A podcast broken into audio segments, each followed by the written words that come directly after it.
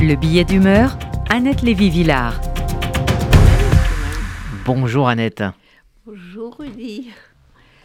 Alors, j'ai lu ce matin dans Libération, puisqu'on parlait de journalisme, le portrait de Marina Litvinenko, dont le mari Alexandre, dit Sacha, a été assassiné à Londres en 2006 par deux agents des services secrets russes, empoisonnés au plutonium. Litvinenko, fameux opposant, était lui-même un agent des services secrets russes, réfugié à Londres, assassiné sur ordre de son boss, Vladimir Poutine.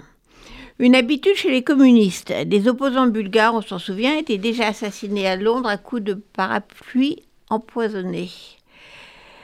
Poutine moderne est passé au XXIe siècle pardon, au poison à substance radioactive. Litvinenko avait bu du thé au plutonium 310, versé par deux ex-collègues euh, du KGB. Poutine continue avec le poison comme celui qui devait tuer son grand opposant, Alexis Navalny, toujours en prison. Mais il peut aussi faire plus simple et manuel.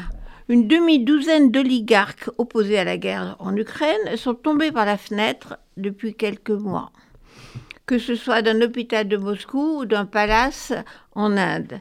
Ou alors ils se sont soi-disant suicidés en se pendant chez eux.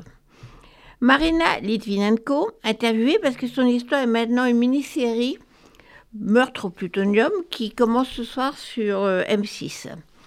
Elle raconte que son mari, mourant dans d'horribles souffrances, avait réussi à enregistrer un dernier message où il donne les noms de ses assassins et de leurs commanditaires Vladimir Poutine. Litmi, j'arriverai pas. Litvinenko a longtemps travaillé avec Poutine dans les services secrets russes et connaît bien le maître du Kremlin. Alors, que dit euh, Alexandre Litvinenko donc dans ce testament vidéo? Eh bien, dans ce dernier message avant de mourir, Litvinenko s'adresse au monde et nous dit, je cite, Si vous n'arrêtez pas Poutine, il y aura une guerre nucléaire et beaucoup de gens mourront un message d'outre-tombe qui résonne à la veille de la grande réunion de 50 pays demain sur la base américaine de Ramstein en Allemagne pour discuter de l'aide apportée à Poutine. Cette réunion est cruciale. Ces pays alliés d'Ukraine vont encore promettre, on espère, livrer des munitions, des blindés, etc. Mais pour l'instant, pas les chars lourds, les chars de combat et les missiles plus modernes que réclame l'Ukraine. La France, on le sait, a livré des chars légers, mais a refusé d'envoyer ses chars Leclerc qui restent garés de l'autre côté de la frontière en Roumanie. L'Allemagne hésite encore à livrer ses chars Léopard, Léopard 2, attendant que les États-Unis acceptent, eux, d'envoyer les Abrams. Demain, si tout va bien, euh, cette question devrait avancer. Mais pour l'instant, pas de chars de combat pour ne pas donner l'impression de faire la guerre à la Russie.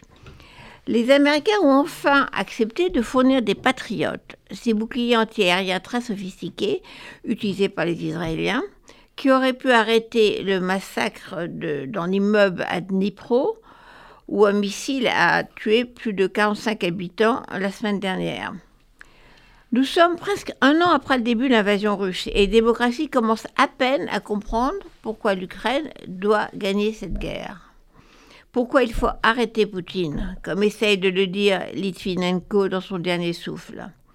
Au pouvoir depuis 1999, on semble découvrir, en ce début de l'année 2023, que Vladimir Poutine n'est pas seulement dangereux pour ses opposants à la liberté du peuple russe et tchétchène, mais aussi pour la Géorgie qu'il a envahie et donc il a annexé 20% du territoire, pour l'Ukraine qu'il a envahie en 2014 et annexé la Crimée, qu'il a bombardé les villes rebelles en Syrie, qui soutient tous les dictateurs et les dictatures dans le monde. Alors pourtant, euh, en 2014, hein, Vladimir Poutine restait un allié plutôt convenable. Oui, la réalité n'avait pas empêché qu'en France et dans les autres démocraties occidentales, on trouvait Poutine très fréquentable, jusqu'en février dernier. Euh, il était invité aux sommets internationaux, euh, visite majestueuse au château de Versailles avec Emmanuel Macron, beaucoup de business avec des personnalités politiques un peu sulfureuses comme Dominique Strauss-Kahn, François Fillon ou l'ancien chancelier allemand Gerhard Schröder et évidemment Marine Le Pen. Il y a un an, on découvre soudain qui est Poutine.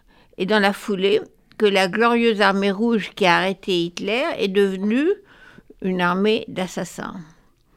Sortant de sa myopie historique et de sa lâcheté économique, le monde occidental devrait abandonner ses cadres de pensée rationnels qui l'empêchent de livrer des armes offensives à l'Ukraine.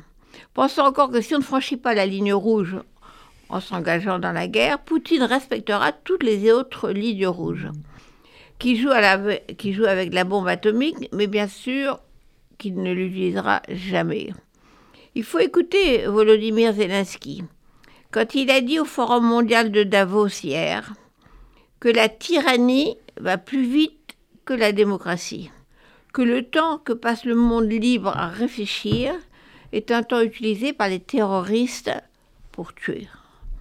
Les démocraties réfléchissent depuis un an, trop longtemps. Que disait Livnitenko en mourant? Qu'il faut arrêter Poutine. Et c'était il y a 17 ans.